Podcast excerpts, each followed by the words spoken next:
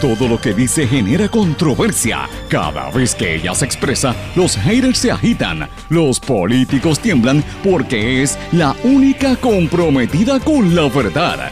Periodista, bloguera, relacionista licenciada, analista de la noticia, escritora y le dicen la provocadora en las redes sociales. Y ahora comienza en blanco y negro con Sandra Rodríguez Coto.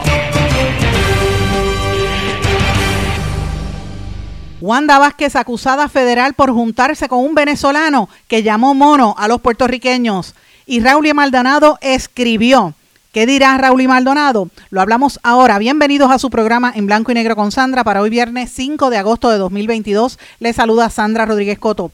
Han cometido una gran injusticia conmigo, clamó la ex gobernadora luego de ser arrestada por los federales. Le impusieron una fianza de 50 mil dólares, pero ella se queda con sus escoltas hasta que no se le pruebe que es culpable. John Blakeman intervino para que Wanda Vázquez nombrara un nuevo jefe en la OSIF la información trascendió luego de que el juez federal Francisco Besosa liberara el pliego acusatorio contra el consultor político. Habló Raúl y Maldonado, más bien escribió. Hoy tenemos los detalles aquí. Instituto de Ciencias Forenses concluye la autopsia del joven en Río Piedras. Un grupo de puertorriqueños varados en Madrid clama por ayuda para regresar a la isla. Destituyeron a la rectora de Ciencias Médicas Ilka Ríos Reyes por politiquera y lo nombran a un nuevo rector. Estados Unidos declara una emergencia sanitaria nacional por la viruela del mono. Misiles balísticos de China sobrevuelan Taiwán por primera vez en la historia, un día después que se va Nancy Pelosi de ese suelo en esa zona del mundo. Vamos a hablar de estas y del resumen de noticias de esta semana en esta edición de En Blanco y Negro con Sandra, un programa independiente sindicalizado que se transmite a través de todo Puerto Rico, en una serie de emisoras que son las más fuertes en sus respectivas regiones por sus plataformas digitales, aplicaciones para dispositivos móviles y redes sociales. Estas emisoras son cadena WIAC que la componen WYAC 930 AM Cabo Rojo Mayagüez, WISA 1390 AM en Isabela, WIAC 740 AM en la zona metropolitana, WLRP 1460 AM Radio Raíces, La Voz del Pepino en San Sebastián. Radio Grito, que la compone 1200 AM en Lares, 93.3 FM en Aguadilla, 92.1 FM Arecibo Ponce y a través de X61, que es el 610 AM, 94.3 FM Patillas Guayama y toda la zona del sureste y este del país. Vamos de lleno con los temas para el día de hoy. En blanco y negro con Sandra Rodríguez Coto. ¿Por qué tiene que juzgar a todas las personas sin conocerlas? Porque es político, para mí es suficiente para desconfiar. Que es amigo de bandidos es porque es bandido. Ahora, los cargos en su contra, la gobernadora se inocente, eh, se le impuso una fianza de 50 mil dólares on secure, la cual ya se firmaron todos los documentos. La gobernadora va a dar una, una corta expresión, eh, pero antes de que ella lo diga, quiero que el pueblo de Puerto Rico y todos ustedes estén bien claros de que ella es inocente de cada uno de todos los cargos en su contra. Totalmente inocente. Ni el propio indictment alega que ella se lucró indebidamente de un centavo. Les pido disculpas a todos ustedes que estén aquí cogiendo sol, eh, pero pues eh, a veces estas cosas toman... No, todavía. Así si me dan un, si le dan un break, una oportunidad a la gobernadora, ella sabe expresar lo que sí le pido es, que, mantenga la disposición para que ella se entregara. No.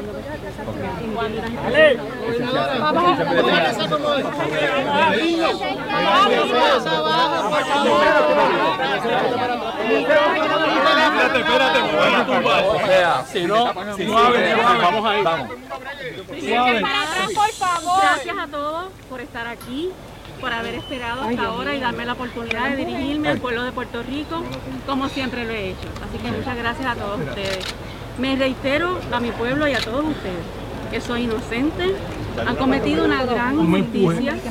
Mis abogados trabajarán con eso, como ustedes entenderán, no puedo hablar sobre los hechos, tampoco tuve la oportunidad de ver la conferencia de prensa que hayan hecho. Yo sí les puedo decir, como les dije anteriormente, en una entrevista que me hicieron, que soy inocente, que yo no he cometido ningún delito, ninguna irregularidad A mi pueblo siempre le hablé de frente y yo les agradezco a ustedes que estén aquí y que me den la oportunidad. Ahora me toca a mí, ¿verdad?, defenderme de todo esto que han hecho, pero yo les aseguro que han cometido una gran injusticia conmigo en esta erradicación de cargos. Usted no conocía Y la vamos a defender. ¿Por qué tiene que juzgar a todas las personas sin conocerlas? Porque es político para mí es suficiente para desconfiar. Que es amigo de bandidos es porque es bandido.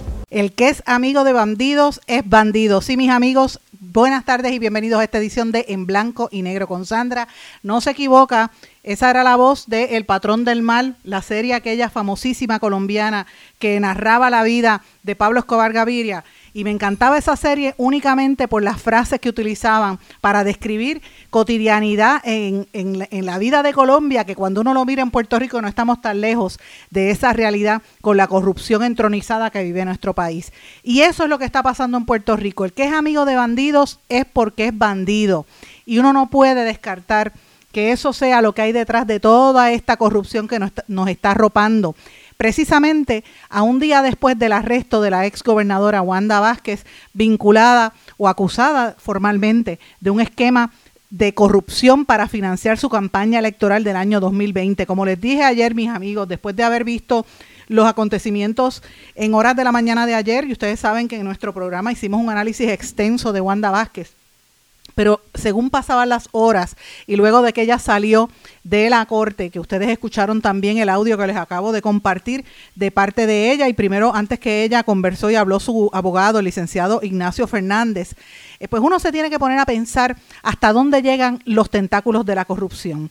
Tengo que comenzar diciendo, para los que no lo sepan, aunque este es un tema ya de conocimiento público, que ella tiene un grupo de abogados. Fíjese que los abogados Plaza y Peter John Porrata, que estuvo aquí, que fueron los primeros en hacer el y decir que ella iba a ser arrestada, no aparecieron ayer en, ningún momento a lo largo de todos los incidentes durante su arresto.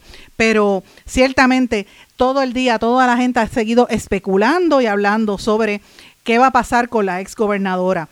Tenemos, lo primero que tenemos que reconocer es que le asiste la presunción de inocencia como a toda persona que ha sido acusada. Eso se va a ventilar en un juicio y en su día se determinará si es o no culpable, si es o no parte de un esquema de corrupción. Pero señores, cuando el río suena es porque agua trae. Y señores, para uno poder, ¿verdad?, este, analizar los, las situaciones y los hechos, uno tiene que recordar quién es Wanda Vázquez, de dónde viene Wanda Vázquez, cuál era la actitud que Wanda Vázquez tenía a través de la vida. Y quiero añadir un poco a, al análisis que hicimos en el día de ayer con un poco de mayor contexto, ya que se sabe con más claridad qué fue lo que sucedió durante todo el, largo día de ayer, una jornada extensa donde la gobernadora fue arrestada, eh, se leyeron sus de verdad sus acusaciones, se explicó cómo era el esquema eh, y obviamente tuvo, se, le, se le pidió que pagara una fianza de 50 mil dólares, se va a quedar con sus escoltas, o sea, todo lo que aconteció durante el día de ayer, las especulaciones, los comentarios fueron grandes. Pero uno tiene que recordar quién es ella. Hace año y medio, prácticamente ayer, cuando uno viene a abrir los ojos, ayer, ayer prácticamente, año y medio, ella fue la mandataria en nuestro país. Wanda Vázquez pudo haber sido la mejor gobernadora en la historia de Puerto Rico. Tuvo en sus manos, en bandeja de oro, la posibilidad de construir un país distinto, de ser una algo diferente, lo que el pueblo de Puerto Rico estaba esperando. Lo tuvo en sus manos y lo perdió porque la ambición la nubló, porque la imagen que trató de proyectar de la unidad y de la paz y del amor y que los medios corporativos en gran medida, algunas emisoras de radio y los periódicos, la estaban apoyando porque no querían que se mantuvieran las protestas y, la, y los ánimos tan caldeados que hubo meses antes con todos los sucesos del verano del 2019 que la llevaron al poder. Luego de esos meses y semanas tumultuosas, particularmente esas eh, dos semanas que llevaron a que el ex gobernante saliera corriendo con sus, con sus amigotes como cucarachas cuando prenden las luces por, por la noche. Así salieron corriendo, huyendo del desmadre que dejaron aquí. Y la gente estaba tan molesta que cuando llegó Wanda Vázquez y dijo que iba a buscar ser solidaria y empezó a reunirse con todos los sectores, señores, hubo una buena actitud de la gente, la gente tenía esperanza, la gente sentía que por lo menos venía una persona con mayor capacidad, con edad, con experiencia que venía a tratar de poner un poco de sosiego en, en lo que estábamos viviendo como pueblo. Pero eso duró muy poco porque tan pronto llegan a la fortaleza, yo no sé si es que respiran el aire allí en el viejo San Juan o, a lo mejor en la misma mansión ejecutiva que es tan antigua que se le entra un, un hongo o algo, no sé, que le da como esa piquiña del poder y la ambición y se nubla y pierde en el norte. Fíjense que tan pronto Wanda Vázquez ascendió al poder, empezó más o menos tranquila hasta que empezó a enfrentar los grandes retos como fueron los terremotos, como fue la, pandemia, pero tan, más que nada cuando empezó a tener uno tras otro, tras otro, tras otro contratiempos y para tratar de mantenerse en el poder empezó a pisotear gente alrededor de ella. No olvidemos que eso fue cuestión de nada. De ser esta figura casi mitológica que quisieron crear, terminó prácticamente con un caso en el FEI, con diferentes situaciones y de todas se escabullía, señores.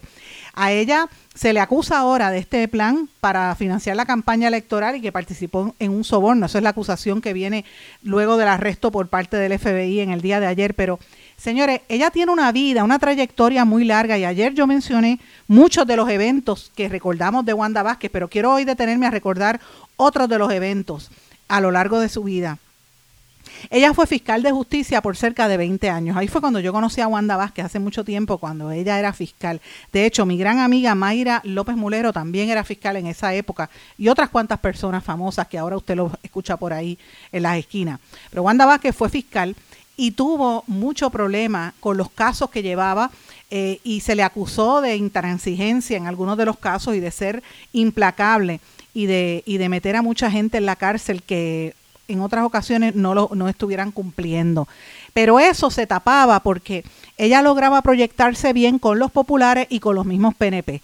Su vida siempre ha estado llena de escándalos. De hecho, los escándalos de Wanda Vázquez comenzaron incluso desde que se casó con el juez que era casado, pero recuerden eso también, esa trayectoria personal también tuvo unos cuantos escándalos. Ella fue fiscal en el Departamento de Justicia por aproximadamente 20 años, hasta que la nombran procuradora de la mujer en el año 2011 hasta el 2016. Si mal no recuerdo, fue bajo García Padilla. Eh, si no me si no si me equivoco en este, pero estoy casi segura, eh, le pido a ustedes que me corrijan.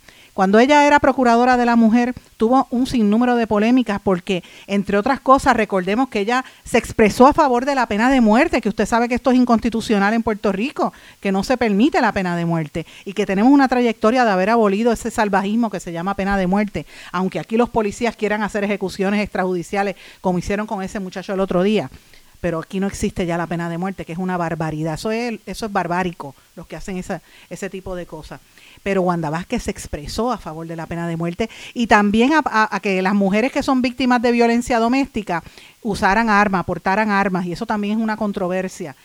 En esa época que ella era presidenta, eh, procuradora de la mujer, persiguió a Héctor Ferrer, y esto yo lo mencioné ayer cuando hicimos el recuento, ustedes recordarán, pero no, a mí no se me olvida, yo lo tengo tan, tan claro en mi memoria porque yo estuve en esa rueda de prensa donde Osvaldo Carlos, que ahora es analista político, era uno de los abogados de Héctor Ferrer, y a mí me sorprendió, de hecho yo hasta escribí una historia de eso en mi blog, la pueden buscar, de los errores en comunicación que cometió en, ese, en esa conferencia de prensa, porque Osvaldo Carlos asumió el control y le quitó la palabra a Héctor Ferrer, eh, porque Héctor Ferrer estaba bien molesto. Y, con el tiempo uno se dio cuenta que fue lo que pasó allí. A él le fabricaron un caso de violencia de género, sobornaron a la que era, esa, es la, esa, esa, fue lo que estoy diciendo, no me lo estoy inventando, señores. el, el, tema del soborno fue una alegación que salió públicamente a la entonces pareja de Héctor Ferrer para que lo acusara públicamente y lo, lo, lo mandaron a arrestar cuando estaba Wanda Vázquez en ese momento. Y ese proceso incluso le, lo amenazaron con quitarle a sus hijos y yo recuerdo la cara de Héctor Ferrer, la frustración, el coraje, la rabia, el, temor que tenía, porque si había un padre unido a esos hijos, era Héctor Ferrer. Y yo no soy amiga de, o sea, nunca fui amiga de Héctor Ferrer, jamás. Yo no era periodista de que estuviese de, de minga o de amiga con él. De hecho, no me caía muy bien y lo digo públicamente. Pero yo reconocía que era un excelente, un extraordinario padre y que adoraba a sus hijos. Y eso que le hicieron de tratar de quitarle a sus hijos y separarlo de sus hijos fue una canallada. Y eso a mí nunca se me olvida. Y la que estaba detrás de todo eso fue Wanda Vázquez. Y esa, ese proceso a Héctor Ferrer le costó la alcaldía de San Juan por el Partido Popular y otros puestos políticos, ¿verdad? Su carrera como que se desvió por un tiempo, después fue, se hizo analista político, después volvió a la, a la política electoral, presidencia del partido, después, después falleció. Eh, pero Héctor Ferrer, yo creo, a mí no me cabe la menor duda que ese golpe fue muy fuerte a nivel anímico porque eso lo llevó a enfermarse eh, y nunca se me olvida. luego de eso, eh, quien estaba detrás de todo esto era Wanda Vázquez. Ella dejó el puesto en el Departamento de Justicia en medio de una investigación porque la nombraron a justicia cuando llegó Ricky Rosselló, la nombró como secretaria de justicia, pero después tuvo que salir en medio de un escándalo cuando la, la, asignaron en una investigación por parte del panel del fiscal especial independiente, que lo ganó, ella contrató a, a, Tonito, a Andreu Fuentes y a eh, el que era fiscalito, eh, y, los dos le ganaron el caso. Yo no, yo siempre me pensaba y pregunté, y de hecho fui y pedí formalmente, este programa le pidió a la presidenta del panel del FEI el expediente. Y yo decía, ¿cómo la jueza pudo leer un expediente de miles de páginas y cajas en cuestión de una hora y bajar una decisión? Señores, esa jueza que, que la, eh, la exoneró parece que fue presionada o sabrá Dios cómo, pero ella salió bien de ese caso. Y ese caso, recordemos que Wanda Vázquez fue un caso donde se acusaba al primo de su yerno, vamos, para que me, me recuerden bien eso, Wanda Vázquez tiene un nepotismo, siempre ha tenido nepotismo porque acomodó a sus dos hijas en el gobierno, a su esposo y tenía a su yerno, que era el parejo de su hija, era uno de los ayudantes de Wanda Vázquez en el Departamento de Justicia a través de la Oficina de Comunicación. Y se había llevado una computadora del trabajo para trabajar desde la casa donde él vivía con la hija de Wanda Vázquez y ellos alegaron que un primo hermano de ese muchacho escaló la casa. ¿Ustedes recuerdan ese caso? Y ese primo hermano fue arrestado junto a otra gente, como él tenía historial eh, anterior de haber sido eh, adicto o trasiego de droga, lo metieron para prisión. Y todas las alegaciones que decía la madre de ese muchacho era que fue fabricado, porque el muchacho lo que estaba reclamando era que esa casa le pertenecía a él, era una casa en herencia de la abuela, y ese eh, yerno de Wanda Vázquez se había apropiado de la casa con la hija de Wanda Vázquez. Eso fue lo que dijo ¿verdad? El muchacho que resultó ser convicto. Luego cuando la madre que llevó esa campaña, ¿verdad? Denunciando lo que le estaban haciendo a su hijo, de buenas a primeras, cuando ella va a la cárcel, aparece, ups, como que estaba llevando droga a la prisión y la ingresaron a la mamá. Todo esto fue bajo el mandato de Wanda Vázquez. No olvidemos, yo no estoy diciendo que Wanda Vázquez lo mandó a hacer, pero no olvidemos que eso pasó todo en esa misma época. Luego de eso, eh, después de ese escándalo con el Departamento de, de Justicia, eh, cuando ahí es que se, porque todos esos sucesos se dieron bien rápido, ahí es que entra Ricky Rosselló y viene el verano del 2019 y ahí es cuando Pedro Pierluisi juramenta que se, que se determinó que era inconstitucional juramentar con la hermana en su apartamento, el Tribunal Supremo unánimemente lo saca y ahí es que entra Wanda, Wanda eh, Vázquez como gobernadora de Puerto Rico. Y tengo que decir que desde el día uno que ella asumió la, gobernación, a pesar de que tuvo en sus manos la posibilidad de hacer un buen trabajo y de convertirse en lo que el pueblo estaba buscando, una gobernante que, que, que uniera las voluntades del pueblo, que calmara a la gente, que fuera sensible a lo que necesitaba el pueblo de Puerto Rico, demostró ser tirana. Y desde el día uno tuvo oposición, porque a mí no se me olvida, Chariana Ferrer, amiga Chariana Ferrer de la, de la, eh, ¿verdad? De, de las feministas, de la colectiva feminista y usted podrá decir lo que usted quiera de la feminista, usted podrá pensar lo que usted quiera de ella, decir lo que sea, que son alborotosas, que protestan, lo que usted le dé la gana de decir. Pero si hay alguien aquí que se ha levantado la voz por la crisis que hay en Puerto Rico de las mujeres que están asesinando todavía al día de hoy, fueron esas mujeres de la colectiva feminista que gracias a ellas se ha levantado la voz de lo que estaba pasando en Puerto Rico. Y Chariana muchas veces vino a este programa y otras portavozas del de la portavoces, yo le digo portavoces, ellas se dicen portavozas de la feminista, a denunciar que Wanda Vázquez no quería hacer un, declarar un estado de emergencia por los asesinatos y violaciones de mujeres que había en ese momento, que ahora mismo hay otra alza con esto, señores. Así que recordemos que eso pasó también cuando Wanda Vázquez estaba de gobernadora. Recordemos también que cuando Wanda Vázquez estaba de gobernadora, en una transmisión especial que nos, nos enteramos en uno de los vídeos que yo estaba haciendo y luego lo uní a este programa con el compañero José Raúl Arriaga de la red informativa, empezamos a transmitir cuando, no, cuando vimos que Enzo el león fiscalizador nos llamó para decir que había encontrado un, almacén lleno de suministros e inmediatamente lo enlazamos a este programa y a la red y ahí todo Puerto Rico vio lo que estaba pasando y yo, Sandra Rodríguez Coto, llamó, yo, Sandra, lo digo públicamente, a Luis Guardiola de Telemundo y le dije, Luis, tú estás en Ponce, mira lo que hay en Ponce. Y lo dirigí, la prensa fue allí a ver qué era lo que estaba pasando. Y todo el país vio cómo la gente estaba durmiendo a la intemperie, a la intemperie y con frío y pasando necesidades. Y alcaldes como el de Bayamón, porque también me gusta decir las cosas buenas, el alcalde de Bayamón, y alcalde, si usted me está oyendo, yo sé que a usted no le va a gustar que yo lo diga, pero lo tengo que decir. Porque usted me pidió que no lo diera en algún momento, pero lo tengo que decir porque es importante. Usted vive en Bayamón, allá de Bayamón fue a parar a Guánica ayudar a gente, el alcalde de Bayamón, y yo lo vi. Y le salvó la vida una muchacha y lo vi. Me consta, ¿sabes? Y como él, el otros alcaldes, el de Caguas, el de Carolina, se movieron al sur a ayudar a esa gente que estaban sufriendo por, por el colapso de las viviendas en Guánica, en Guayanilla, en todos esos lugares, pasando hambre y allá había un almacén lleno de alimentos y suministros y Wanda Vázquez lo sabía y no hizo nada. Recordemos bien eso, señores. Eso fue otro de las controversias. Pero otra de las controversias también que tuvo Wanda Vázquez se originó también en este programa, lo dijimos ayer, lo tengo que reiterar hoy, el caso de Mabel Cabeza. Y si usted no me cree, busque en mi blog que hay sobre 35, qué sé yo cuántos artículos escritos de lo que estaba pasando al interior del Departamento de, Salud que estaba siendo dirigido por una persona que su experiencia era manejar unos bus de vender teléfonos celulares. Y de ahí la mandaron a coordinar junto a sus cuatro amigas el, el, poder dentro del Departamento de Salud, las chicas del clan de Mabel Cabeza, porque mientras tanto estaba el doctor Rodríguez Mercado politiqueando y haciendo operaciones.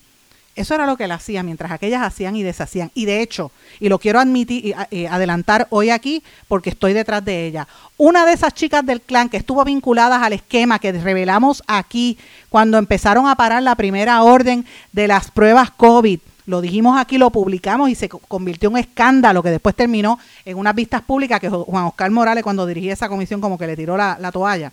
Pero eso salió de este programa en blanco y negro con Sandra. La historia está ahí, aunque quieran taparla y aunque otros se lo atribuyan, pero usted que escucha este programa lo sabe y lo más importante es que el archivo de los programas lo demuestra y nuestro blog también. Fue de aquí de donde salió esta noticia de cómo trataron de desviar unas, eh, unas pruebas COVID eh, para hacer un photo opportunity en Fortaleza. Y ahí es cuando se suscita el problema y mueven a Mabel Cabeza, la mueven a Fortaleza. Y una de las amigas de Mabel Cabeza, Dil Rosa, la movieron para el Departamento de la Familia y ahora mismo está haciendo campaña como si fuera una candidata a la gobernación allí mismo en el Departamento de la Familia.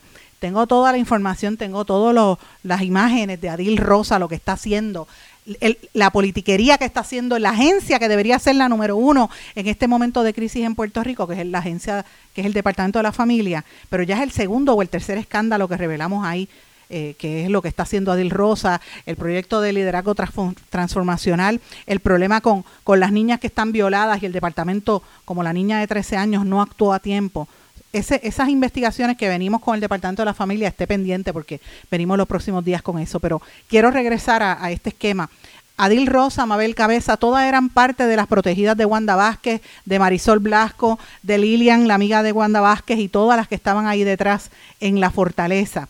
Y luego de esto, señores, se lleva a Mabel Cabeza para Fortaleza, ubicó y acomodó a sus hijas en el gobierno, votó al secretario de Salud, Rodríguez Mercado, después trajo a la, subsecretaria como secretaria Concepción Quiñones de Longo y cuando la doctora dijo, hasta aquí, no me presto para esas trampas, y se negó a acceder a sus presiones, la votó como bolsa y empezó una presión contra la hija de la entonces secretaria de Salud, que se llamaba Denise Quiñones de Longo, hija de Concepción eh, el hongo de Quiñones, al revés, era Concepción Quiñones de Longo y la hija era eh, Denise eh, Longo. La destituye como secretaria de justicia porque ella había recomendado un FEI contra Wanda Vázquez y la acusó, Wanda Vázquez la acusó a ella de intervenir en la investigación federal de salud y fue viceversa lo que ocurrió, así que por eso la destituye. Y luego de eso, otra de las controversias grandes que tuvo Wanda Vázquez fue que estuvo empujando el nombramiento de su esposo como juez hasta los otros días y nunca consiguió los votos porque quería acomodarlo. Ese es el historial de Wanda Vázquez. Yo vuelvo y digo que haya tenido un historial tan nefasto y de acomodarse en el gobierno no significa que sea culpable. La, acusación que hizo ayer el gobierno federal va a tener que probarse en su día. Como ella dijo, ella dice que habían cometido una gran injusticia conmigo, pero eso el tiempo lo dirá. Antes de irnos a la pausa, mis amigos, quiero que escuchen un poquito lo que dijo el fiscal federal Muldrow cuando acusó a Wanda Vázquez para que usted refresque la memoria y usted llegue a su propia conclusión. No se retiren, el análisis y la controversia continúa en breve, en blanco y negro, con Sandra Rodríguez Coto.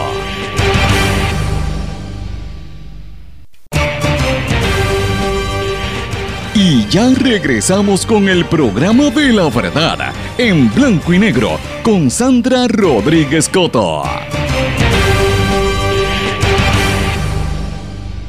¿Por qué tiene que juzgar a todas las personas sin conocerlas? Porque es político, para mí es suficiente para desconfiar. Que es amigo de bandidos es porque es bandido.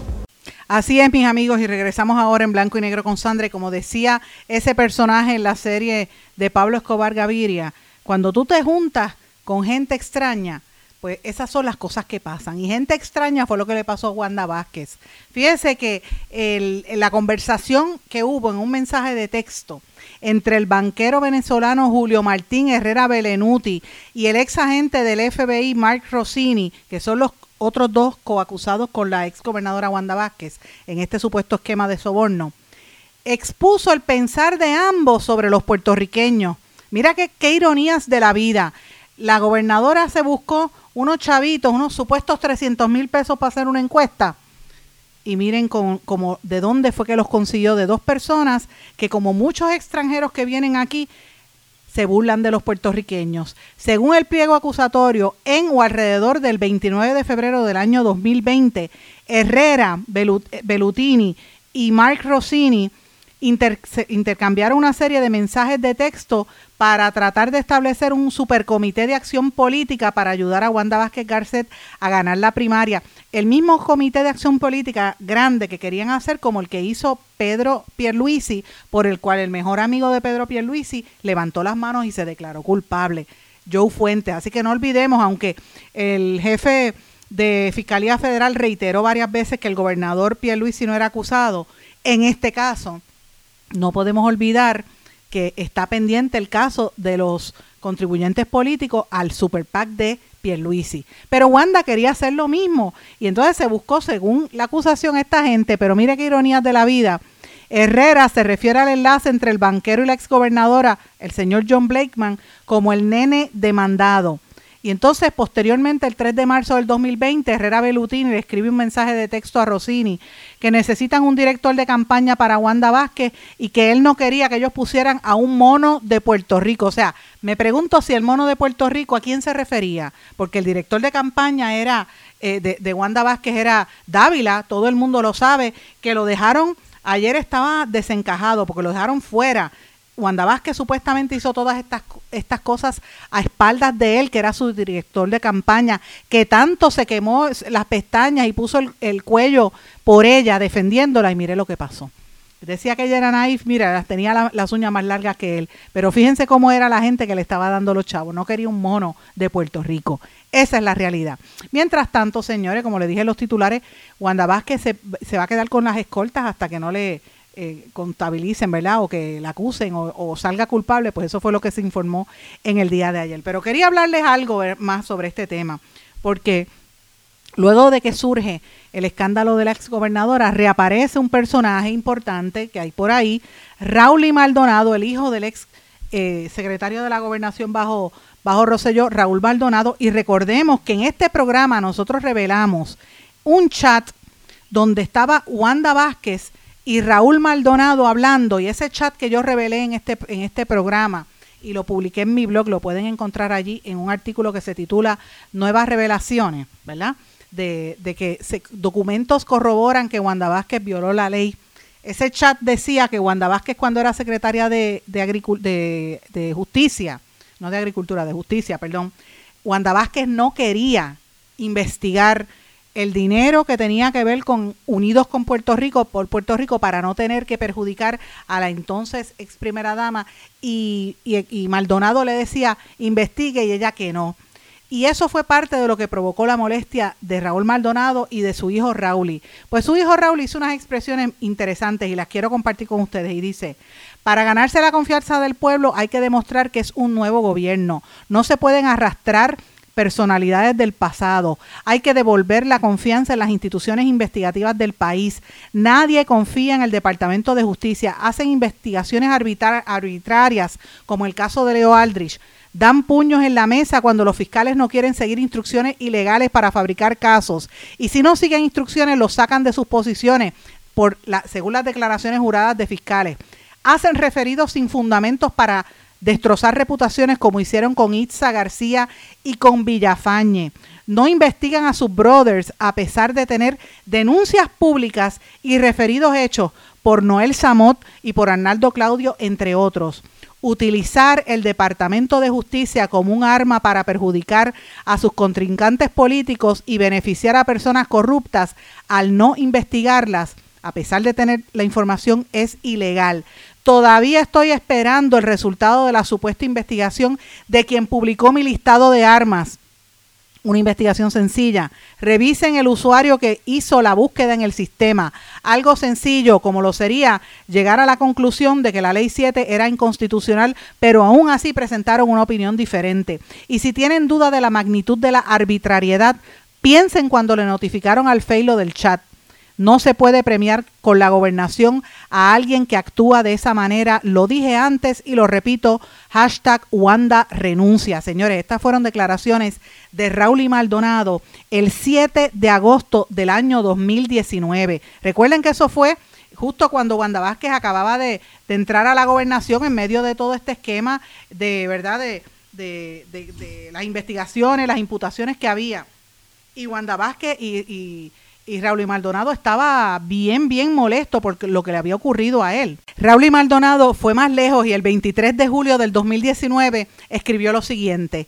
Qué casualidad que la misma jueza que exoneró a la secretaria de Justicia, entonces Wanda Vázquez, es la misma que aprueba las órdenes de allanamiento hasta donde yo tengo entendido, una orden de allanamiento se realiza cuando hay causa probable de la comisión de un delito, ya que la secretaria la solicitó y la jueza la autorizó. Asumo yo que entienden que hay delitos en el chat. Si el Departamento de Justicia entiende que hay delitos en el chat, Creo que el análisis que realizan en la legislatura es académico y deben dar paso a un proceso de residenciamiento ya avalado por la maquinaria del Estado. En mi opinión, el único celular que deben revisar es el del creador y administrador del chat, del que tiene la totalidad del chat el gobernador, la misma persona que lo borró. Si quieren otra causal de residenciamiento, destrucción de evidencia. Las únicas razones para hacer lo que hicieron hoy es que quieren ver las comunicaciones de mi viejo, o sea, Raúl Maldonado padre con la mejor abogada del mundo, y él se refería a Mayra López Mulero. Y porque como ya saben que borraron el chat, cerrar la investigación rápido porque no encontraron nada para decir que hicieron algo. A los pajaritos de vuelos que siguen instrucciones, les recuerdo, ellos se van y ustedes se quedan. Otro día les cuento sobre el encubrimiento de casos e inicio de investigaciones político-partidistas, hashtag Wanda renuncia. Esto lo escribió Raúl y Maldonado el 23 de julio del 2019 en pleno verano candente de hace unos cuantos años atrás, después de la salida de Ricky Rosello, y cuando Wanda Vázquez no quiso investigar y borró, permitió que se borrara evidencia y se tardó y permitió que se chanchullara para que se encubriera lo del chat, porque eso fue con el aval de Wanda Vázquez como secretaria de Justicia, que se borró evidencia. Eso es cierto lo que dijo Raúl y Maldonado. Y el tiempo le da la razón, porque no solamente borraron evidencia, sino que fueron contra él y lo trataron de arrestar. La misma jueza que exoneró a Wanda Vázquez en el caso del FEI. Mira qué casualidad de la vida. Y usted me va a decir que el sistema no está corrupto en Puerto Rico. Hello. Hello. ¿Quién dice que esto no es corrupto en nuestro país? Cómo se entroniza el poder. Y ya en el chat lo vimos con el gobierno, y ahí esto está narrando la Raúl y Maldonado, con lo que hacía justicia y lo que hacía la judicatura en aquel momento. Yo no estoy diciendo que todos los jueces son corruptos, pero la evidencia está ahí. Y si usted no me cree, busque en nuestro blog, que lo escribimos bastantes veces y los trajimos este tema a este programa largo y tendido. Así es que esto va a dar, va a seguir dando cola. Mucho de qué hablar y usted va a escuchar a Wanda Vázquez en un media tour próximamente porque ese es el estilo de ella. Así que hay que estar pendiente un día tras el otro hasta que esto se vea en un juicio, pero ciertamente no es como cuando Aníbal Acevedo Vilá era gobernador que lo arrestaron, ¿verdad? El lo, hicieron ese procedimiento mientras él era candidato y gobernador y salió luego no culpable.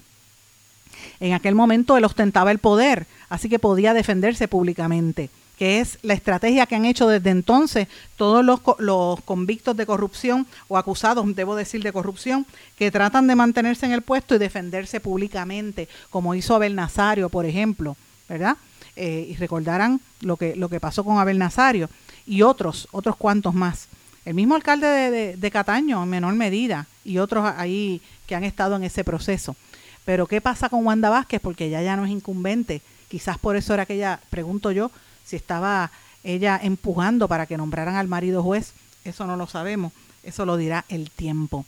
Señores, quiero, antes de pasar a otros temas, ¿verdad? Porque el tiempo me traiciona y ya estamos terminando una semana muy intensa, quiero mencionar una noticia que para mí es importante. El Instituto de Ciencias Forense concluyó la, autopsia del, del, niño de 16 años, Javier Antonio Cordero Nevares, que el pasado lunes fue ejecutado en una ejecución extrajudicial en un asesinato a manos de policías, en una intervención policíaca en la urbanización La Riviera, en Río Piedras, en, allí en el área de San Juan. La directora del Instituto de Ciencias Forenses, la doctora María Conte, dijo que el reporte iba a ser enviado a Fiscalía pero ya lo concluyeron y obviamente eh, se realiza la pesquisa en la que participaron siete agentes y un sargento y a todos presuntamente los mandaron de vacaciones. Están todos en licencia bajo vacaciones y disfrutando de tiempo compensatorio después de haber matado y disparado más de 60 casquillos contra un niño que era eh, que no iba ¿verdad? Este, armado. Y yo digo niño porque es menor de edad, todavía tiene 16 años. Y usted dirá, ah, esos son los que están matando y esos son los gatilleros. Sí, pero este muchacho no tenía armas. Y eso fue un asesinato que yo de verdad que deja mucho que desear. Y hablando de asesinato, pues este es un asesinato no físico, sino asesinato del país, porque cuando traquetean con la educación, asesinan al pueblo. Y eso es lo que ha pasado en la Universidad de Puerto Rico consistentemente, con lo, como el caso de, de, la, de, los rectores aquellos en, en el área de, de, de, Utuado, si no me equivoco, de Crece 21, pues ahora traqueteando para acomodar gente Ilka Ríos Reyes, la que era rectora del recinto de ciencias médicas, la destituyeron. De hecho, ya estaba, me dicen que a una niña que la consideraban la niña genio, ella estaba tratando de empujarla para que se graduara de medicina, eh, entre otras, ¿verdad? Y la acusaron de favorecer a un estudiante que era hijo de un político, de gente que aportaba económicamente y aportaba a la política, porque es una mujer activista política, ¿vale? Tiene derecho a hacerlo, pero no con fondos públicos y no para beneficiar a quien no tiene el derecho, porque aquí mucha gente ha querido entrar al recinto de ciencias médicas a estudiar y no le permiten. Siempre ha sido así, pero a esta la agarraron y la destituyeron, la votaron como bolsa y el presidente eh, de la Universidad de Puerto Rico, el doctor Luis Ferrao, nombró a William Méndez Latalladi como rector interino eh, de esta institución. Veremos a ver si él logra enderezar esto. Antes de irnos brevemente también les digo eh, todavía estamos pendientes a ver qué pasa con el grupo de 27 puertorriqueños que se supone que regresarán a Puerto Rico el martes, después de una excursión de tres semanas por España y por otros países en Europa, y quedaron varados allí en el aeropuerto de Madrid, luego de perder el vuelo que los traería de vuelta y están teniendo una serie de problemas por allá. Así es que pendientes a eso. Voy a una pausa, regresamos enseguida. No se retiren, el análisis y la controversia continúa en breve, en blanco y negro, con Sandra Rodríguez Coto. En mi pueblo se chinchorrea bien duro. Aquí me cubre mi plan médico y en tu pueblo también. En mi pueblo es donde tenemos las mejores vistas. Aquí cubre mi plan médico y en el tuyo también. En mi pueblo se goza de verdad. Aquí me cubre mi plan y en tu pueblo también. Plan de salud Menonita en todo Puerto Rico. El plan médico que te cubre con una extensa red de médicos, especialistas y laboratorios. Además, te cubre en el hospital de tu preferencia en cualquier lugar de Puerto Rico. Plan de salud Menonita. No se te olvide,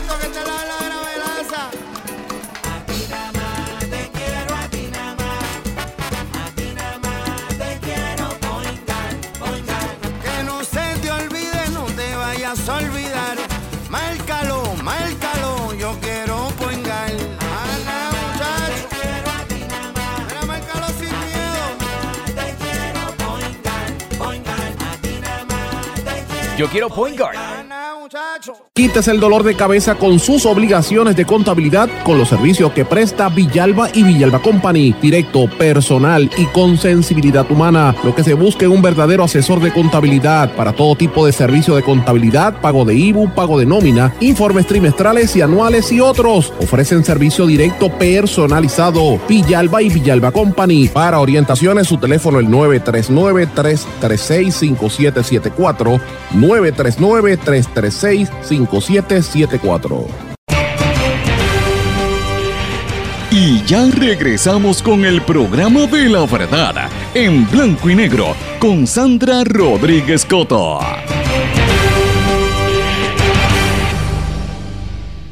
Y regresamos en blanco y negro con Sandra. Bueno, mis amigos, ustedes dirán, bueno, no me pusiste el audio de Pablo Escobar. No, no, no, no, ya está más que suficiente.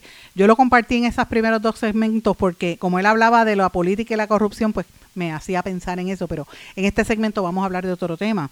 El gobierno de los Estados Unidos, mis amigos, acaba de declarar una emergencia sanitaria nacional por la viruela del mono. En una declaración va a permitir a las agencias acceder a fondos de emergencia para facilitar la gestión de vacunas y tratamientos por esta enfermedad. Lo dio a conocer el secretario de Salud Federal, Xavier Becerra, y dice que esto hay que llevar una respuesta a otro nivel y avanzar porque dice que la viruela del mono está corriendo de manera muy rápida y eh, el comisionado de la FDA, Robert eh, Califf, anunció que han eh, identificado alguna manera para lograr conseguir nuevas vacunas contra la viruela del mono. Yo quiero, no sé, llamar la atención sobre este tema con mucho cuidado y mucho respeto, pero me parece a mí que aquí hace falta una explicación más clara de lo que está aconteciendo cuando hay tantas voces de incluso empleados de el Center for Disease Control y de la FDA que están saliendo públicamente hace unos días, hace como cuatro días, y no tuve la oportunidad de decirlo por todo lo que ha estado aconteciendo en Puerto Rico, ¿verdad? Pero hay unos audios y hay una serie de reportajes donde demuestra que empleados que estuvieron al interior de la FDA y del CDC decían que era un caos con toda esta cuestión de, del COVID, con el mal manejo del COVID y más que nada cómo se permitió cambiar la reglamentación que existía para las vacunas para acelerar el proceso de unas vacunas de COVID, particularmente entre los niños, unas vacunas que no habían sido probadas y que una de las consecuencias que hay de esas vacunas son otras enfermedades, incluyendo la viruela del mono. Y esta información yo no me la estoy inventando, señores. Esto viene de diferentes científicos y de ex empleados del CDC y de la FDA. Y yo creo que aquí en Puerto Rico debe haber una explicación en torno a esto, porque cuando uno hace el planteamiento, la gente te descarta como si tú fueras antivacuna o estás loco o lo que sea. Y, y sí hay gente que está loca y que está en esos grupos, porque también hay gente loca que está en el grupo pro vacuna. O sea, es como todo. Hay gente buena y gente mala en todas partes. Pero ciertamente cuando hay unas dudas, eh, pues uno yo creo que se, y, y estas dudas hay que añadirle la falta de información, porque no, no tenemos una información eh, veraz y contundente sobre varios aspectos de esta enfermedad que todavía está ahí eh, cobrando tantas vidas y que sigue mutando y mutando y mutando cada vez más. Pues mira, esto es un tema sumamente serio que a mí me parece que requeriría una mayor explicación. Y mayor explicación también para el pueblo de Puerto Rico que logre entender lo que está pasando entre China y Taiwán y con el verdad el atrevimiento que hizo eh, la, la, la presidenta, ¿verdad? La speaker, Nancy Pelosi, la tercera en mando en la nación americana, el tercer puesto más importante electo, que fue allí y, y ¿verdad? Llegó hasta Taiwán. Fue un reto a los chinos, cuando China tiene tanto poder y nadie quiere meterse con ellos. Y ayer los misiles balísticos de China sobrevolaron a Taiwán por primera vez en la historia, unos lanzamientos que se realizaron como parte de ejercicios militares, pero los chinos están sacando pecho y diciendo somos los que mandamos aquí. Y estos fueron parte de los del lanzamiento de misiles, dijo el, el mayor general Meng Xiangjing de la Universidad de, de la Defensa Nacional del Ejército Popular de Liberación de China y se ha visto un aumento significativo en las capacidades armamentarias. ¿Y por qué yo digo esto? Porque hay unas tensiones en esa zona eh, que esta Nancy Pelosi lo hizo muy mal. Y recuerde que esa tensión que hay en, esa zona, añádele lo que está pasando entre Rusia y Ucrania. O sea, estamos ahí a la vuelta de que se dé una guerra, Dios quiera que no pase, pero esto es un tema que se tiene que discutir. Aquí a la única persona que yo he escuchado, dos personas hablando de esto de manera consciente y tratando de educar a este pueblo, uno es eh, el amigo Carlos Severino y el otro, también mi amigo, mi primer jefe, el profesor Jorge Schmidt Nieto, que ustedes lo ven a veces en pelotadura y él tiene unos vídeos y unos podcasts donde explica todo lo que está pasando en, China. Y, y yo conozco a Jorge hace mil años, porque fue mi primer jefe en la universidad y es un extraordinario eh, comunicador en, de estos temas. Es como un académico y te, explica sencillamente, en voz sencilla qué es lo que está ocurriendo allí. Pero es, es bien peligroso porque China declaró que el viaje de Pelosi infringía en su soberanía y en la integridad territorial de China y es, tú sabes, es parte del problema que hay, de las tensiones que hay en esa zona. Dios quiera que no pase nada, pero eh, también quiero mencionar que gente del ejército de China trasciende ahora y dice que el gobierno de los Estados Unidos realizaron actividades biológicas que provocaron la muerte de el que fue presidente de Venezuela, Hugo Chávez. Y esto lo dijo a conocer, lo dio a conocer eh, una perdóname, chino no fue ruso, este fue ruso, el comandante de las tropas de defensa radiológica, química y biológica de las Fuerzas Armadas de Rusia, Igor Kirillov, declaró que los servicios especiales de Washington elaboraron desde el año 2002 posibles planes para eliminar a quien fuera el líder eh, venezolano y, y eso fue parte de lo que desarrollaron. Interesante por demás. Estas cosas que uno ve, uno dice, bueno, pero qué cosa más terrible se vive en, en estos planetas. Bueno, ¿lo habrán mandado a matar? No lo sabemos, ¿verdad? Pero bueno, ¿quién sabe? ¿Quién sabe de esto? Señores, el buque Okeanos Explorer, Oke- Okeanos con K, de la Administración Nacional de Oceanía y Atmosferi- eh, Oce- Oceánica y Atmosférica de Estados Unidos, la NOAA, descubrió en el fondo del ma- del mar, en el Atlántico, el mar Atlántico, varios agujeros perfectamente alineados en el fondo del mar y su origen todavía es un misterio. Los científicos dicen, esto está a cerca de 2.540 metros debajo de la superficie del océano, y dice que estos agujeros parecen casi hechos por humanos, pero que podrían ser eh, alguna especie que no se conoce, ¿verdad? Pero yo me pregunto si esto que han descubierto ahí es alguna base que tienen debajo del agua o eh, experimentos que están haciendo algún gobierno, pero la realidad es que eso lo encontraron ahí y pues estas son las cosas que poco a poco la humanidad se irá enterando, ¿verdad? en la medida en que estas cosas trascienden.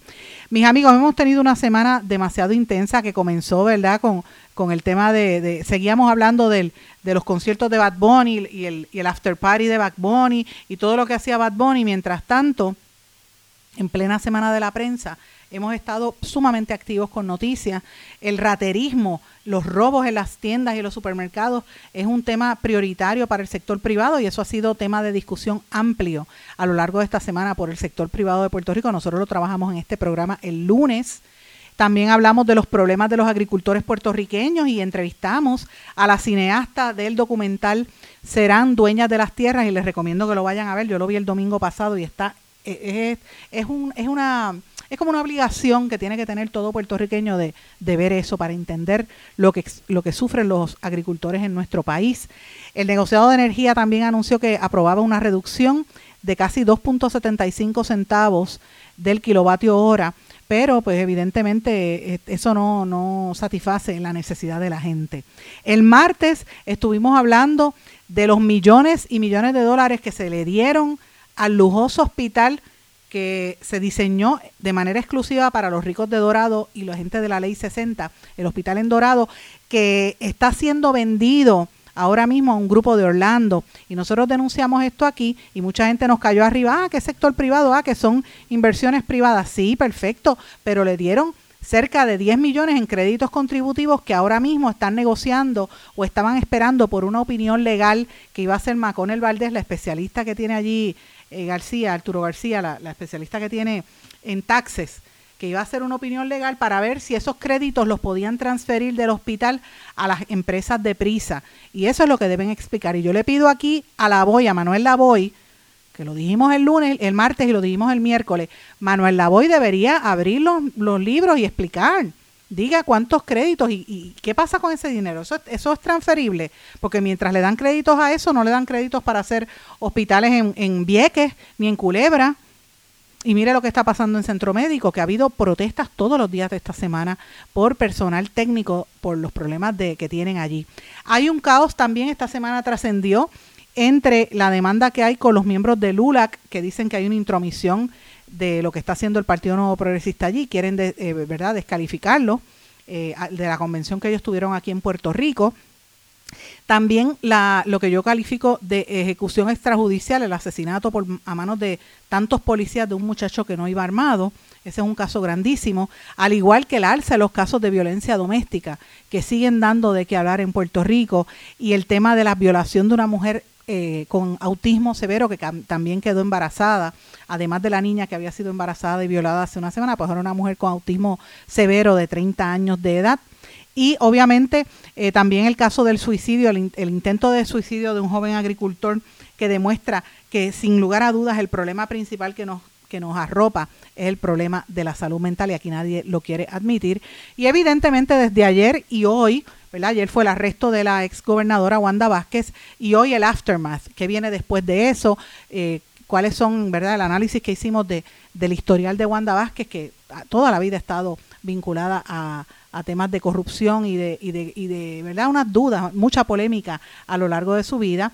El socio de JR Asphalt, socio de, esa empresa, se declaró culpable por pagarle comisiones ilegales y sobornos al exalcalde de Cataño, Félix Elcano Delgado, que por ahí todavía sigue saliendo y posando con, relojes de moda y carísimo mientras el país está fastidiado. Y eh, ya medios en Europa, como The Guardian, hacen un llamado a que las acciones de Occidente, particularmente de Estados Unidos, en Ucrania y en Taiwán podrían sumir al mundo en una guerra global. Con esta visita que hizo Nancy Pelosi, pues ha generado demasiada polémica. Así que este es parte de verdad como un resumen que he querido brindarles de todo lo que hemos trabajado a lo largo de esta semana sobre alrededor de 198 historias, noticias que hemos trabajado en toda esta semana, pero como siempre le digo, usted puede encontrar todos esos titulares en el resumen de noticias, el balance semanal que nosotros presentamos todos los fines de semana, lo, lo encuentra en nuestro blog en blanco y negro con Sandra. Mis amigos, con esto me despido. No sin antes desearles que tengan un hermoso fin de semana. Gracias por el apoyo y pendiente a las investigaciones que no pudimos trabajar esta semana por todos los acontecimientos, vamos a publicarlas la semana que viene. Así es que que pasen buen fin de semana. Será hasta entonces. ¿Se quedó con ganas de más? Busque a Sandra Rodríguez Coto en las redes sociales o acceda a en blanco y negro.blogspot.com porque a la hora de decir la verdad solo hay una persona en la cual se puede confiar. Sandra Rodríguez Coto en blanco y negro.